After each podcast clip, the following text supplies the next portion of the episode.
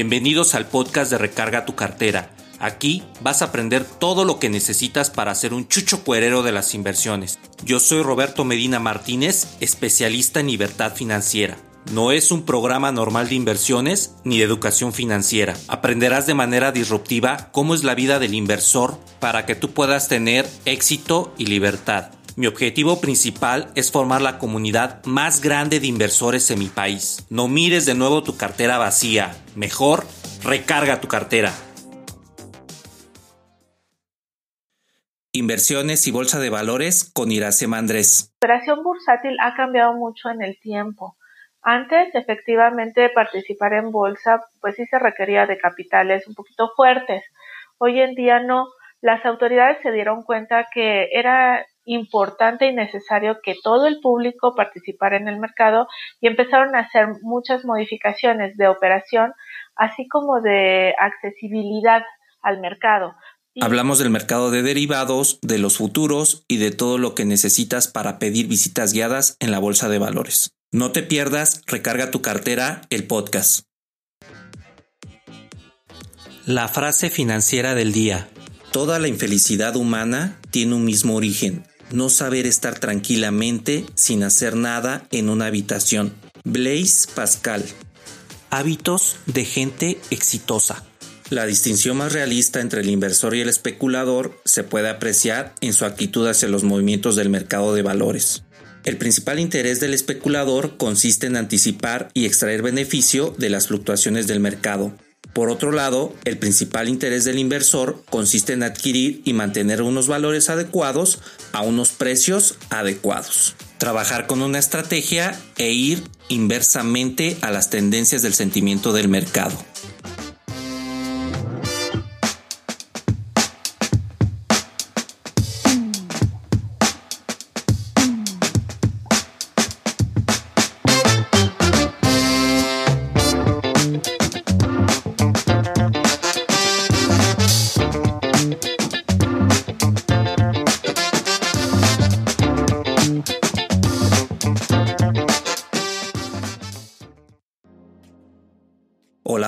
Chuchos cuereros de las inversiones. Bienvenidos a este podcast número 53 titulado Inversiones y Bolsa de Valores con Iracema Andrés. Mi colega y amiga Iracema Andrés nuevamente nos acompaña en el programa en donde les traemos información de muchísimo valor en el cual vamos a hablar del mercado de derivados, de futuros, cómo ir de excursión a la bolsa de valores totalmente gratis, entre otras cosas. Así que no te pierdas este podcast de mucho valor de Recarga tu cartera.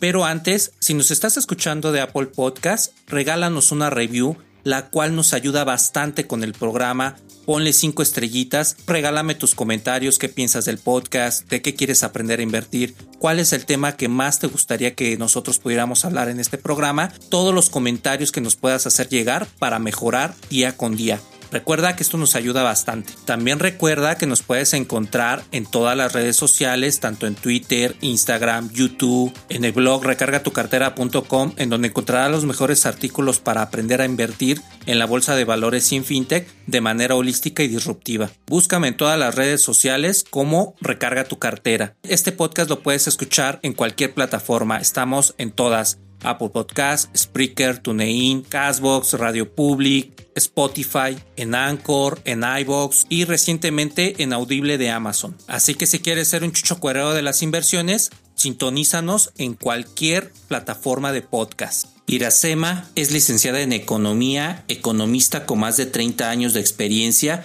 y 19 años en medios de comunicación analista de mercados financieros, columnista en medios impresos, como lo son El Economista y La Razón de México. También es especialista en macroeconomía, política monetaria y mercados financieros al contado y derivados. Y sobre todo una gran invitada de lujo, la cual nos da muchísima información en todos los aspectos que necesitamos saber de la Bolsa de Valores de México. Así que no te puedes perder este grandioso podcast. Hola Iracema, bienvenida a Recarga tu cartera. ¿Cómo estás? Bien, Roberto, muchas gracias por la invitación. Encantada de platicar contigo y con toda tu audiencia.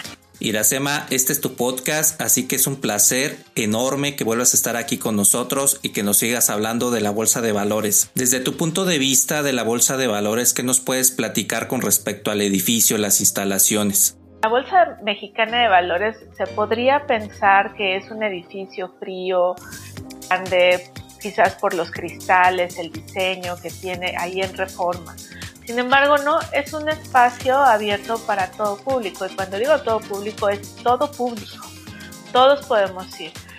¿Qué es la operación del mercado bursátil? Pues ya no lo vamos a ver porque hoy es, la operación es, es electrónica. Entonces, vamos a entrar y quizás no vamos a ver eh, qué es lo que pasaba ahí. Sin embargo, podemos hablar a Bolsa Mexicana de Valores, ir, después les voy a dar los contactos, pedir eh, una, una visita guiada y una persona los va a atender, les va a decir cuándo pueden ir para armar un grupo o si nos están escuchando en este momento universidades preparatorias, pueden hablar y, decirles que ya tienen el grupo organizado, les van a dar un día para visitar, un poco de la historia, les van a dar un recorrido, les van a explicar cómo, cómo es la operación bursátil, van a entrar al piso de remate, van a ser mucho, muy bien atendidos por todas las personas que laboran en Grupo Bolsa Mexicana de Valores. Además, la bolsa tiene un museo. Igualmente llegas, te registras, claro, con tu identificación entras y pasas a conocer el Museo de la Bolsa de Valores. ¿Estas visitas guiadas que se pueden hacer a la Bolsa de Valores Iracema tienen algún costo? No, no tiene costo. Iracema, ¿y qué cambios significativos has visto con respecto a la bolsa de valores actualmente versus hace muchos años? ¿Crees que ya tenemos un estado de apertura más adecuado para cualquier gente que desea realmente meterse en el mercado de valores? Es decir, hacer sus inversiones. Ay, Roberto, me encanta llegar a esta parte de, de la plática con todos ustedes ¿no? La idea es precisamente que todas las personas eh, se acerquen al mercado. Creo que Bolsa Mexicana de Valores, en la medida de, de lo que la regulación se lo ha permitido, se ha ido abriendo. La operación bursátil ha cambiado mucho en el tiempo. Antes, efectivamente, participar en bolsa, pues sí se requería de capitales un poquito fuertes. Hoy en día no las autoridades se dieron cuenta que era importante y necesario que todo el público participara en el mercado. Vamos con nuestros patrocinadores, los talleres de inversiones de Recarga tu cartera. ¿Estás dejando el ser libre para mañana cuando lo puedes hacer ahora mismo? En mis talleres de inversiones te enseño de cero a invertir en un mes, donde aprenderás el mundo de las inversiones de una manera fácil y rápida Comparto contigo todo el conocimiento adquirido en 5 años de inversor para que tú no pierdas tu dinero y empieces a moverte rápido en el mundo de las inversiones. Ya no procrastines más, acércate a los talleres de recarga tu cartera. Y empezaron a hacer muchas modificaciones de operación, así como de accesibilidad al mercado. Y la Bolsa Mexicana de Valores sí tiene ese compromiso de acercar a la gente a lo que es el mercado bursátil. Entonces pueden hablar, esto no tiene costo. Además hay eh, visitas que se hacen eh, fuera de la ciudad. Quizás pues no van a ver eh, la, no van a conocer el, el, edificio físico, pero la bolsa sale, lleva sus videos para presentarles lo que es Bolsa Mexicana de Valores. También organiza eventos eh, donde invita a algunos empresarios para que vayan a platicar a universidades en los estados de la República. Entonces no hay más que eh, buscar la página y buscar los contactos para poder eh, acercarse más a la bolsa. Pero es una empresa que está desde muchos años dispuesta a acercarse a la gente. ¿Quién puede participar directamente en las inversiones de la Bolsa de Valores Iracema?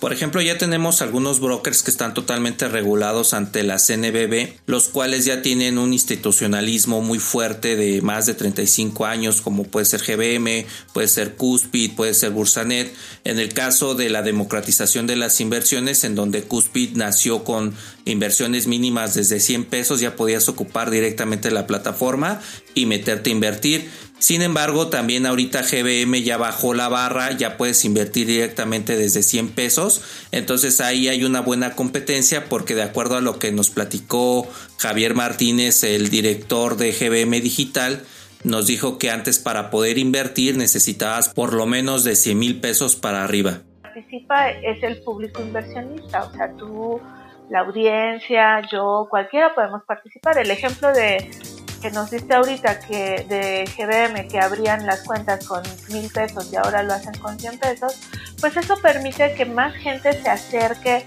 a invertir y que lo haga además sin miedo, porque si me dicen que tengo que invertir 100 mil pesos y una inversión de riesgo, pues muchos, como tú bien mencionaste, quizás no tengamos los 100 pesos. Y luego, cuando escuchamos esa frase y es de riesgo, pues quién sabe si vamos a entrar, ¿no? A, invertir. Pero cuando me están diciendo que lo puedo hacer desde 100 pesos, bueno, pues si lo llegara a perder en, en, en el remoto caso, bueno, pues 100 pesos no me va a doler tanto que los 100 mil pesos que estuve ahorrando por mucho tiempo, ¿no? Son situaciones diferentes.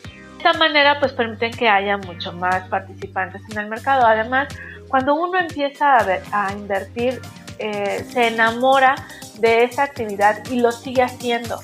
De tal manera que eh, pues ha sido muy acertado reducir los montos mínimos para participar en el mercado, eh, porque así uno puede aprender con gusto, sin miedo y después ya se queda invirtiendo pues en los diferentes valores que existen o instrumentos que existen en México o en el extranjero, que son similares, pueden ser similares. Definitivamente es muy bueno el que hayan tomado la decisión de, de volver estas cuentas accesibles a todo público, así como la cuenta de las inversiones que podemos hacer ahora en CETES. Hace algunos años, y no muchos, se podía invertir directamente en CETES. Uno iba al banco y compraba un pagaré bancario o invertía en un pagaré bancario.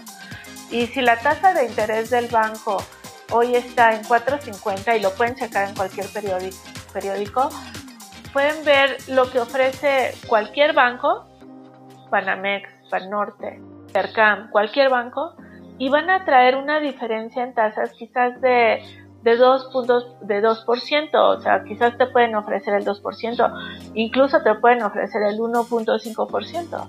O sea, hay una diferencia muy grande entre hacer la operación directo en CETES directo que hacerlo a través de un banco. Y en CETES directo, creo ya lo comentamos en la primera parte del episodio, accedes o abres una cuenta desde 100 pesos. Entonces es mucho muy accesible. Y macroeconómicamente, ¿cómo consideras que está México en cuanto a la liquidez que se maneja de dinero en nuestra economía?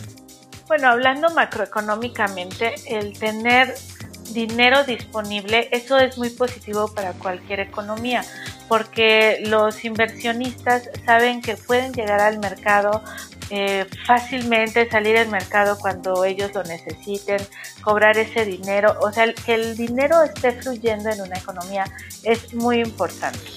Eh, da seguridad, principalmente da seguridad a los inversionistas.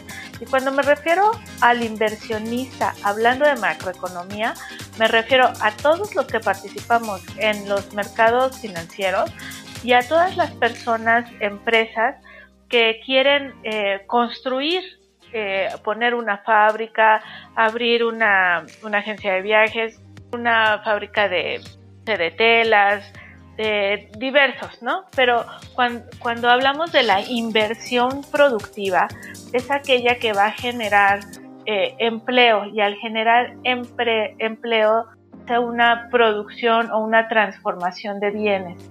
Y eso es lo que realmente le da el impulso a la economía, la inversión productiva. La inversión productiva sí necesita a la par que existan flujos de dinero constantes, ¿no? Que no, que no exista la posibilidad de que uno llegue al banco y cuando requiera sacar la nómina, le digan, le diga al banco, ay no, es que se nos acabó el dinero. O sea, eso no es posible. Eso no es posible porque eh, ¿qué va a hacer esa empresa si no le entrega el dinero a, sus empleados? Van a ser los empleados si no tienen dinero para comprar bienes que necesitan. Entonces es muy importante tener dinero en, circulante en la, en la economía. Aun cuando utilizando menos el papel moneda, bueno, sabemos que existen eh, esas cantidades en, el, en los bancos eh, y concentrados en la banca central. Entonces, sí es lo, lo, que te brinda principalmente la liquidez es tranquilidad, hablando macroeconómicamente. Y por supuesto, cuando, eh, hablando en lo individual, el hecho de que las personas tengan ahorros, pues les permite tener, eh, hoy, hoy en día se habla mucho de la libertad financiera.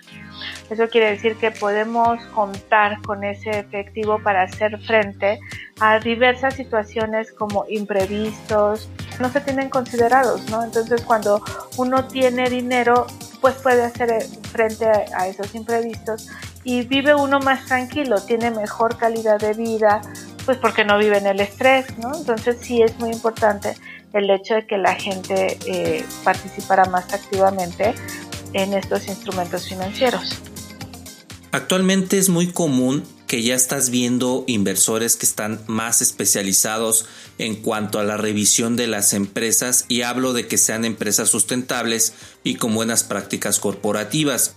Estas empresas sustentables han tenido un auge muy bueno porque prácticamente si tú como inversionista inviertes en empresas como Google, como Amazon, que están directamente eh, catalogadas como empresas sustentables y que son amables con el medio ambiente, obviamente estás invirtiendo en empresas que en alguna manera va a ser un mundo mejor. Pero también las prácticas corporativas son muy importantes porque ahora ya también uno como inversionista se fija que la empresa trate bien a los empleados, este, tenga buena liquidez con ellos y haya un ambiente de trabajo muy muy tranquilo en la parte de, del tema laboral. Entonces, tanto las prácticas corporativas como que sean amables con el medio ambiente ya está haciendo que los inversionistas empiecen a voltear precisamente en estas empresas autosustentables. ¿Tú qué opinas? ¿Estás de acuerdo en esta parte o no? Estoy totalmente de acuerdo.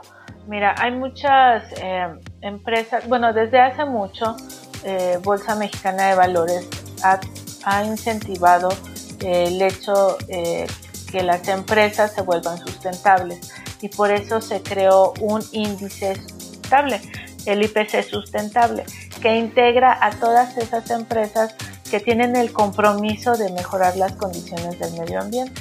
De tal manera, como tú bien lo dijiste, o sea, si, si todos eh, compartimos la misma filosofía de mejorar el medio ambiente, al momento de invertir, pues voy a escoger una empresa que es responsable con el medio ambiente, que está eh, comprometida con esa mejoría y poco a poco vamos a ir dejando de lado aquellas empresas que no lo es, que no lo son y en algún momento tendrán que entender que si quieren seguir participando tienen que apegarse a estas nuevas eh, reglas para mejorar el medio ambiente muchas, fíjate que Bimbo, ahorita me viene a la cabeza Bimbo, es una de las empresas que está muy comprometida con, el medio ambiente y con sus empleados.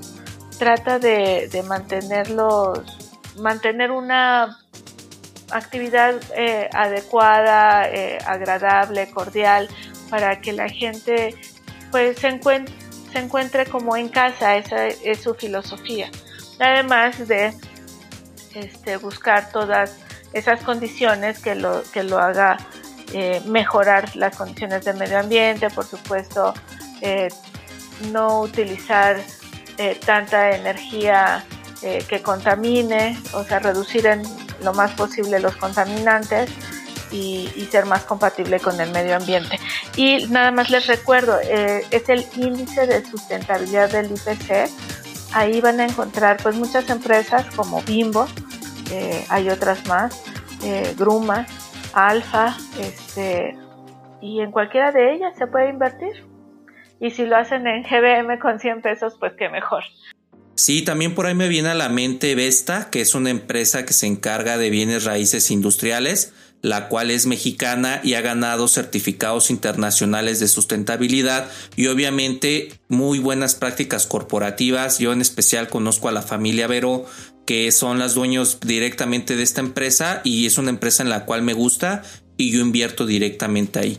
Entonces me gusta precisamente por esas características que es sustentable, que tiene buenas prácticas corporativas y obviamente el modelo de negocio que son naves industriales en bienes raíces. Entonces eso te da mucha certidumbre de que estás invirtiendo en una buena empresa en la cual con el tiempo va a despegar y te va a dar muy buenas utilidades. Iracema, actualmente hay un mercado que se está abriendo. Bueno, de hecho ya tiene el modelo de negocio bien implementado que es el cannabis, en donde pues obviamente en Estados Unidos hay plantíos ya muy fuertes de cannabis y un modelo de negocio que se viene fuerte es en la parte textil, debido a que el algodón ocupa mucha agua para su riego, en su momento muchísimos litros versus la marihuana que crece con menos cantidades de agua. Eso ya lo hace económicamente más atractivo para las personas que puedan llegar a invertir y obviamente yo ya vi algunos fondos, por ejemplo en GlobalX donde puedes invertir directamente en cannabis pero definitivamente se va a disparar un sector muy fuerte ya que lo puedes tomar de manera medicinal.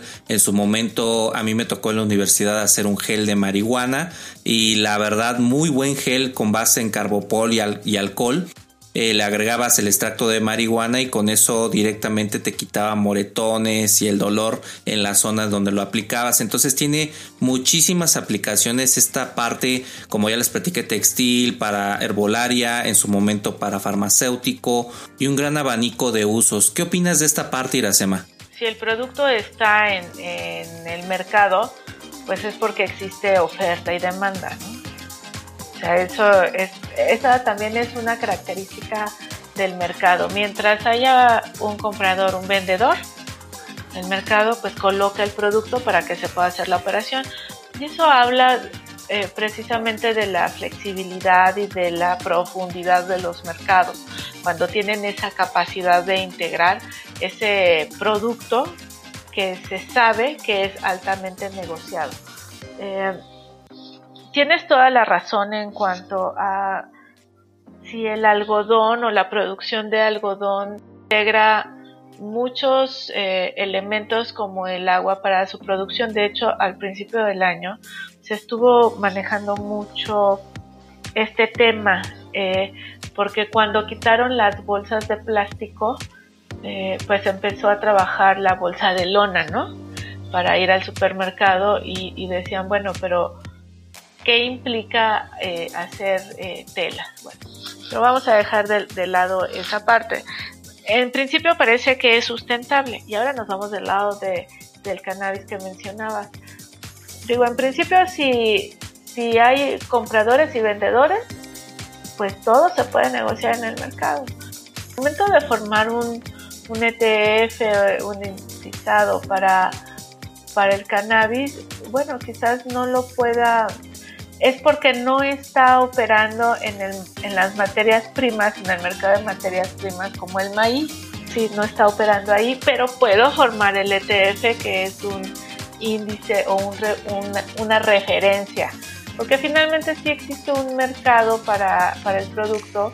Lo interesante es saber cómo determinan el precio, porque no todos los países en el mundo tienen legalizado el producto ahí sí habría que revisar el, precio. ¿Cómo veo yo que se negocie? Pues no, no me causa susto, ni me espanto, ni satanizo a alguien que quiera comprar un ETF, ¿no? El tema de consumo, pues es, otra discusión muy diferente y, y tendrá que ver más con la integración familiar, consume como medicamento o si se consume forma alegre, ¿no? O sea, son también dos situaciones diferentes.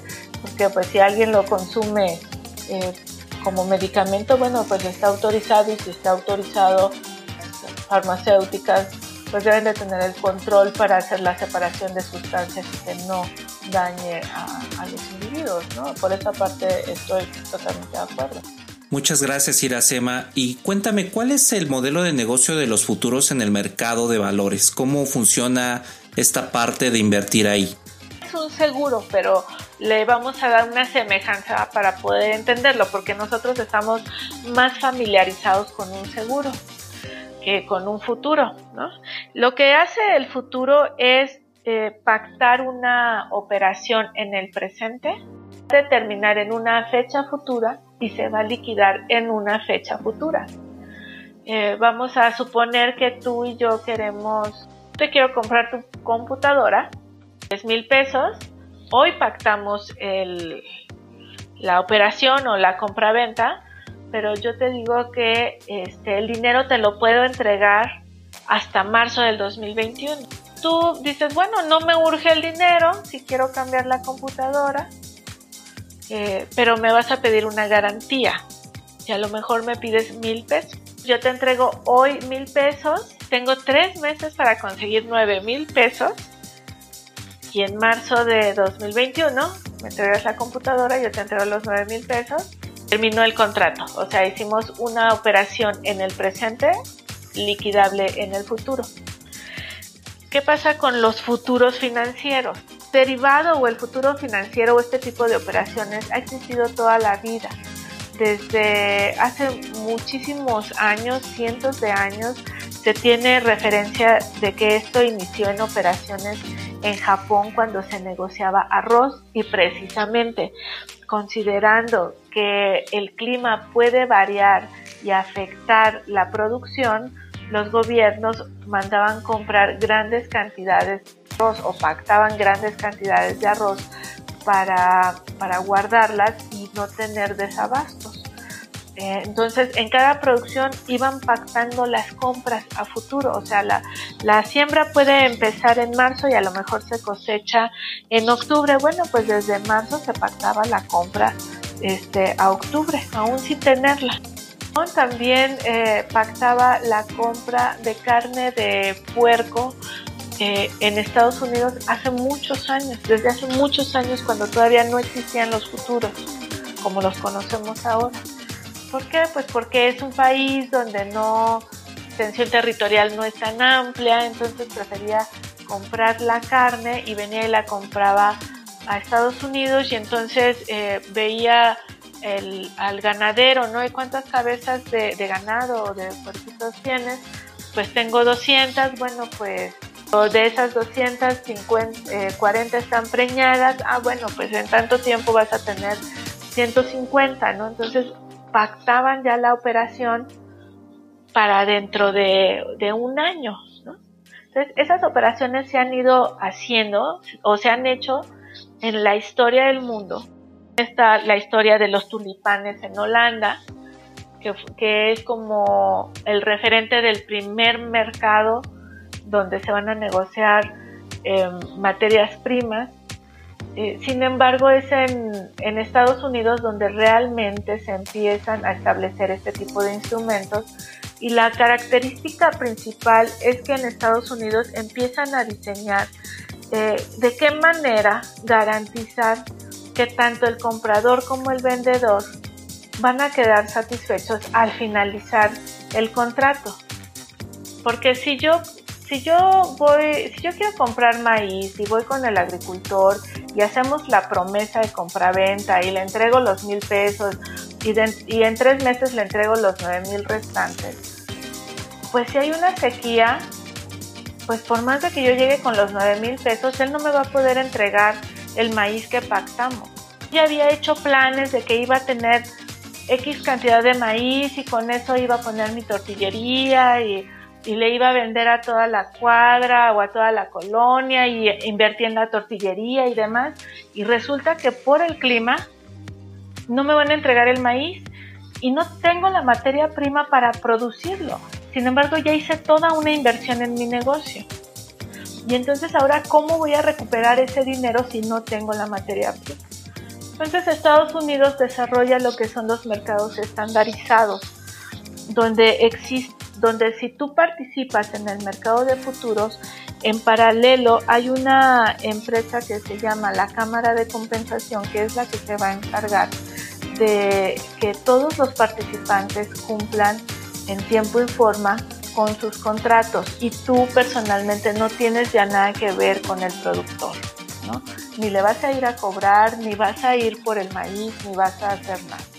Entonces esta Cámara de Compensación, digamos que es como la entidad regulatoria de los futuros, se encarga de que haya buenos resultados tanto de una parte como de otra y se pueda tener como que esa constancia de que sí efectivamente las dos partes tuvieron lo que acordaron? Más o menos así más o menos. Sí, la cámara de compensación es la que se encarga, está en medio del comprador y del vendedor. Por las características del mercado de derivados, pues hay otras características que va a exigir la cámara de compensación, ¿no? A todos los inversionistas. Eh, pero sí, básicamente es lo mismo. Algo muy importante al hablar de los futuros, cuando es que no invertimos. O sea, cuando tú contratas el seguro de tu carro, no estás invirtiendo en el seguro, en, en AXA o en seguros Sura. No estás invirtiendo en Sura. Estás contratando un seguro para minimizar riesgos, para compensar el riesgo de la pérdida. ¿sí? Aquí es lo mismo. Y por eso empecé dando el ejemplo del auto. Tú compras el auto, tú esperas que no te roben el auto, eso es lo que deseamos, que no te roben el auto y año con año pagas una prima. En el mercado de derivados o de futuros, tú contratas el futuro y pagas una prima igual, igualito, pagas una prima. No entregas todo el valor del contrato y aseguras un precio. Vas a contratar un precio y eso es lo que vas a asegurar, un precio. Si te va mal, vas a minimizar las pérdidas de tu empresa. Y si te va bien, con el contrato vas a tener algunas utilidades. Pueden ser altas, eh, medianas, de, cualquier índole. Voy a tratar de explicártelo con el maíz porque creo que el maíz es el contrato que más se negocia en, es el trigo, la materia prima que más se negocia en el mundo. El trigo y después el maíz. Vamos a suponer que eres bimbo. ¿Qué necesitas para que tu negocio crezca? Contar con la materia prima. Necesitas el trigo. ¿Qué pasa? Un huracán y se inundan los plantíos, este, pues resulta que no vas a tener el trigo necesario para producir todo tu pan y distribuirlo por toda la nación. Pero eso es si Bimbo fuera a comprar el trigo al campo. Pero si Bimbo contrata un futuro, a él la Cámara de Compensación le garantiza que le van a entregar el trigo dentro de tres meses en la calidad que él contrató y al precio, eso es muy importante, al precio que él contrató. Si hay, una, si hay un huracán y se va a perder la, la cosecha, el precio del trigo va a subir, pero él contrató, vamos a suponer que el precio está en 149 dólares. Si él contrató a 149 dólares, bueno, él al final del contrato va a pagar toneladas a 149 dólares. Entonces él no está perdiendo, él está garantizando ¿qué es más importante para Bimbo? Que el precio del trigo suba o contar con el trigo. Porque vamos a suponer que el trigo sube o baja, más bien baja, y él contrató a 149 dólares y en el momento de, de que finaliza el contrato resulta que el trigo está cotizando a 140 dólares. Pues ahí parece que hubo una pérdida porque le resultó más caro el, trigo con el contrato que si lo hubiera comprado al agricultor. Sin embargo, él lo que garantizó, pues sí garantizó el, precio, pero también garantizó la entrega del trigo y él va a poder seguir eh, con su producción como lo había planeado. De la otra manera, corre el riesgo de no tener eh, la materia prima y no poder transformarla, que era el ejemplo que te ponía cuando yo me ilusioné con mi tortillería y todos los clientes que voy a tener en la colonia, pero se, se, perdió la producción y no tengo el maíz. Porque finalmente invertí en el negocio, compré la maquinaria, adquirí un crédito y tengo que pagarlo. Necesito la materia prima. Bueno, esto es en, digamos, en una primera etapa de la explicación, porque algo que tiene el mercado de derivados es que los contratos no necesariamente tienen que llegar al vencimiento ni tiene que haber entregas físicas. Tú puedes eh, cancelar el contrato previo, venderlo y ya no tienes esa, esa obligación de pagar los 149 dólares. porque te diste cuenta, o Bimbo se dio cuenta que el precio del, del trigo está bajando y entonces dice, no, mejor cancelo el contrato que tengo de futuro, voy a pagar la parte proporcional de los o la diferencia de los 149 dólares que tengo que dar a la, a la cámara de compensación, pero voy al mercado al contado y compro el maíz porque lo puedo hacer, eres libre de hacer lo que tú quieras en el mercado de futuro. Y entonces voy a minimizar mi pérdida. Yo iba a tener una pérdida de, de 9 dólares por tonelada si dejaba que el contrato futuro finalizara, llegara a su término. Pero me di cuenta que en el mercado al contado es la, el trigo se está negociando más barato y lo que hago es minimizar mis pérdidas. Por eso es que eh, los futuros no se deben de ver como una inversión. O sea, cuando yo compro acciones de Bimbo, yo espero que Bimbo, así como en los últimos 10 años ha tenido utilidades eh, de 10 o ventas del 10%, yo espero que los siguientes años tenga ventas del 10% y ahora con la pandemia pues más porque como toda la gente se quedó en su casa, lo primero que hizo fue comprar pan bimbo para no salir de la casa y espero que el precio de mi acción suba. Pero cuando yo estoy en el mercado de futuros, lo que busco es proteger o administrar los riesgos inherentes a mi actividad. Eso es lo que estoy buscando, protegerme. Por eso mencionaba yo el seguro del carro. Lo que hago es protegerme, más que buscar una ganancia como al comprar cualquier acción. Muchísimas gracias Iracema. Y en el caso del petróleo, ¿cómo se maneja esta materia prima en este tipo de mercados? Bueno, en el caso del petróleo, esa también es una... Mira, cada materia prima tiene sus características y es, y, es muy interesante hacer los análisis de cada una de las materias primas. Eh, en el caso del petróleo, pues la OPEP pues sí decidió o se puso de acuerdo de controlar eh, la producción tratando de que los países que pertenecen a la OPEP no tuvieran pérdidas en la producción, porque el costo de producir el petróleo pues no es cualquier cosa. Entonces eh, se dio cuenta que si todo el mundo se ponía a producir, el precio eh, pues iba a bajar y bajando de, niveles de 20 dólares ya no, ya, no, ya no representaban ganancias para los productores de petróleo. Entonces determinó hace muchos años estar interviniendo a través de controlar la producción para influir en el precio internacional de petróleo y que todas las personas que participan o todas las empresas y gobiernos que participan en la producción pudieran por lo menos garantizar los, los costos de producción.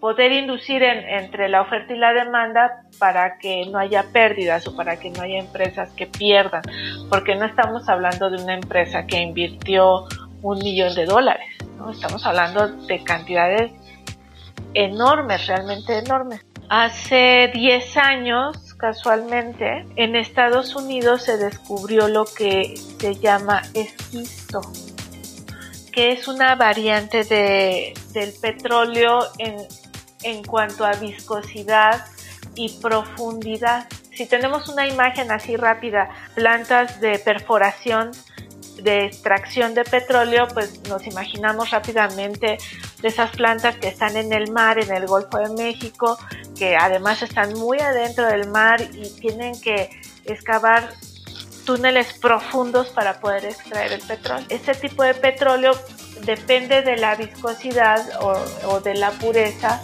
eh, también para determinar el precio del petróleo.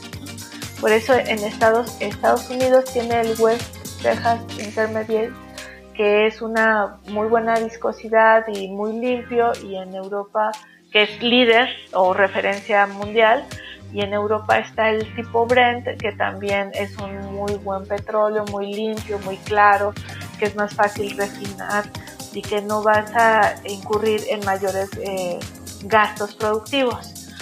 Bueno, Entonces como que el mundo del petróleo ya los conocíamos, todo se tenía que perforar, hacer excavaciones muy profundas para extraerlo y ya estaba determinado más o menos los costos de producción y la producción y como que todo el mundo ya sabíamos qué era lo que pasaba con el petróleo.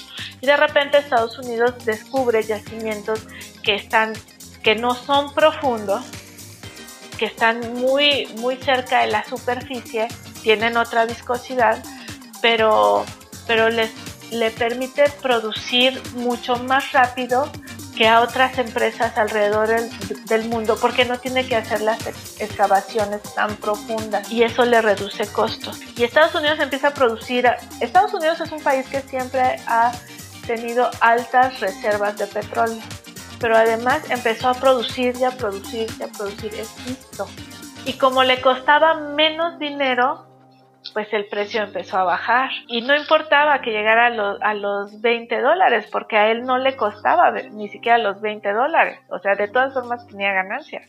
Está muy interesante, Iracema. Sí, es muy interesante. Y entonces la OPEP pues volvió a reunir a todos los países que pertenecen a la OPEP y se pusieron de acuerdo otra vez en los niveles de producción para provocar pues que el precio subiera porque en esos niveles de 20 dólares o por debajo de 20 dólares pues al resto de los países quizás a Estados Unidos le, funcionaba bien y podía ganar mercado pero al resto de los países pues no les funcionaba entonces por eso es que la OPEP este, interviene de esa manera. Ahora algo bien interesante. La OPEP ha seguido interviniendo en el mercado eh, con las decisiones de producción, precisamente nivel, para nivelar el precio del petróleo. Pero ¿qué pasa ahora en la pandemia?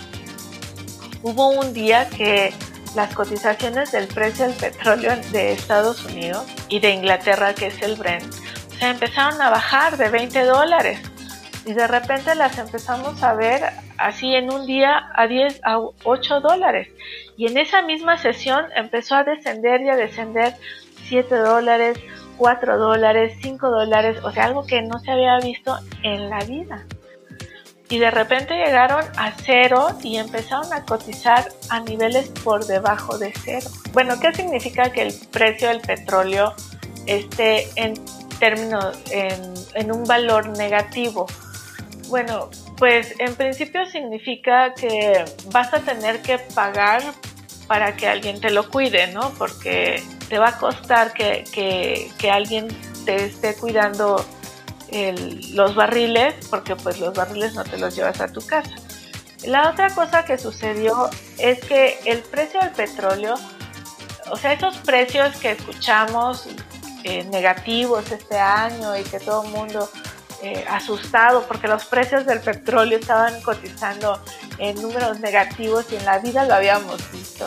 En particular lo que sucedió es que coincidió en que ese contrato que estaba operando en precios negativos ese día vencía y alguien no lo vendió, o sea, no hizo la operación de cancelación y entonces el, el precio empezó a descender y a descender y a descender y a descender y a descender y al día siguiente volvió a subir una porque en el mercado de derivados existe algo que son los algoritmos, que son posturas eh, virtuales o electrónicas que intervienen para dar eh, para ajustar los precios, o sea que no que no influyan nada más los especuladores. Pueden favorecer la operación del mercado o pueden distorsionar los precios del mercado, cualquiera de las dos cosas.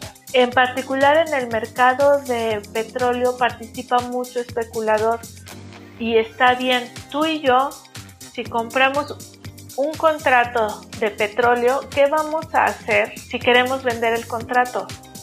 O sea, si, no hubiera especuladores no podríamos vender el contrato. El especulador lo que está buscando es el momento para ganarle en el precio, nada más, ¿no? Eso es todo lo que estoy esperando. Y tú y yo quisimos entrar al mercado de futuros a comprar un futuro del petróleo, pero no no tenemos ni siquiera gasolinería, no tenemos refinería, este, nada más nos latió como inversión sin conocer mucho el mercado, Y luego lo queremos vender, pero una refinería pues no nos va a comprar un, barril, pero un especulador sí, sí nos va a, comprar el contrato de un barril, donde él considere que, que le puede ganar, ¿no? No necesariamente tiene que ser castigado porque a lo mejor el especulador va a hacer una, una compra en corto. Hay que ver también cuál es la tendencia del mercado. Hay que ver cuáles son los factores que están influyendo en el mercado. En el petróleo también influye el clima, los huracanes, porque si se viene un huracán en Texas, se va a parar la producción, porque van a cerrar las plantas, todo el mundo a su casa, van a desalojar este, las, eh, las plantas que están cerca de la costa y se va a pagar la producción y el precio va a subir. Eso ya lo sabemos. Si hay una, una tensión geopolítica en Medio Oriente, el precio va a subir porque no sabemos, fíjate, son dos cosas diferentes. En Texas, si llega el huracán, sabemos que van a parar la producción. Si las tensiones en Medio Oriente aparecen tensiones geopolíticas en Medio Oriente, no sabemos si se va a parar la producción, pero el precio va a, subir porque existe la eventualidad de que se pare la producción o existe la posibilidad de que lleguen a las armas y haya una destrucción. O sea, no lo sabemos, pero puede pasar y entonces el precio sube. Totalmente de acuerdo contigo, Iracema. De hecho, en el taller de inversiones, cuando estoy con mis alumnos, les comento que tú puedes hacer mejor análisis fundamental, el mejor análisis técnico, puedes estudiar perfectamente los mercados y en su momento lo que te va a ganar es el sentimiento del mercado o los factores geopolíticos o sociales, porque de nada te va a servir que hagas muy buen análisis y de repente te pasa algo como esto que nos estás platicando, una tensión en Arabia Saudita en donde pues es el principal productor de petróleo en el mundo, entonces no sabes qué factor va a llevar a que el petróleo pueda subir o bajar de precio y esta especulación obviamente te lleva a que los precios se muevan de acuerdo no a tu análisis, sino de acuerdo a estas condiciones, digamos, externas al mercado. ¿Algún último comentario que nos quieras aportar, Iracema? Muchísimas gracias por la, por la invitación. A mí también el tiempo se me va como agua. Yo espero que a la audiencia eh, pues se le genere más la inquietud de saber de estos mercados. Les voy a decir dos cositas voy a empezar a seguir el futuro del, agua, vamos a darle unos tres meses para ver qué pasa y lo volvemos a, platicar. Y el mercado de, derivados vale mucho más, la operación vale mucho más que el mercado al contado. Estuvo con nosotros Iracema Andrés, economista, líder de opinión, escritora y locutora del programa de radio Vínculo Económico un programa en el cual sale todos los lunes a las 7 en punto y vas a aprender muchísimo de finanzas. Y con esta información, tú ya eres un chucho cuerero en inversiones en bolsa de valores con Iracema Andrés. Yo soy Roberto Medina Martínez, autor de Recarga tu cartera. Y recuerda, no mires tu cartera vacía, mejor recarga tu cartera.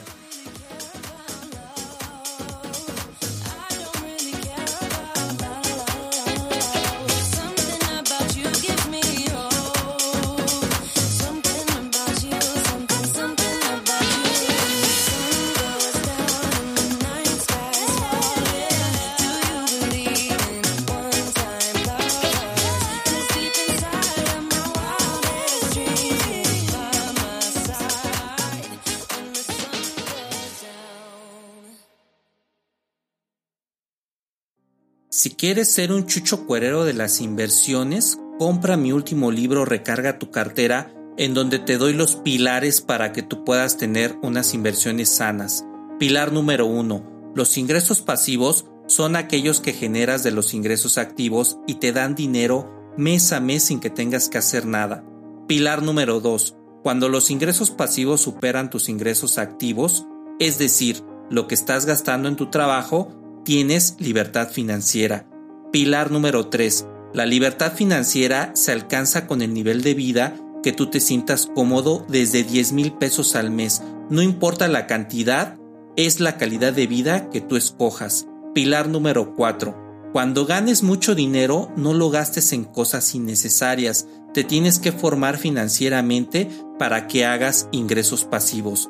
Pilar número 5. Las inversiones son un medio para generar ingresos pasivos y que tengas una segunda fuente de ingreso. Pilar número 6. Cuando tengas un negocio, educa a tus empleados para que se vayan a poner más negocios. Con ello fomentamos la economía de nuestro país. Pilar número 7. Regala este libro a tus hijos para que aprendan el valor de estar libre de deuda con su negocio, con sus finanzas personales.